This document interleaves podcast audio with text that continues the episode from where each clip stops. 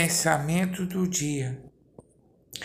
Apesar do crente em Jesus não ser perfeito, ele tem como alvo a perfeição, pois ele será na glorificação.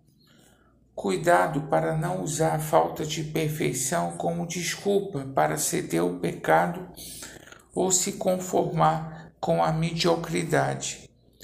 O supremo alvo do cristianismo é ser semelhante a Cristo para poder vê-lo.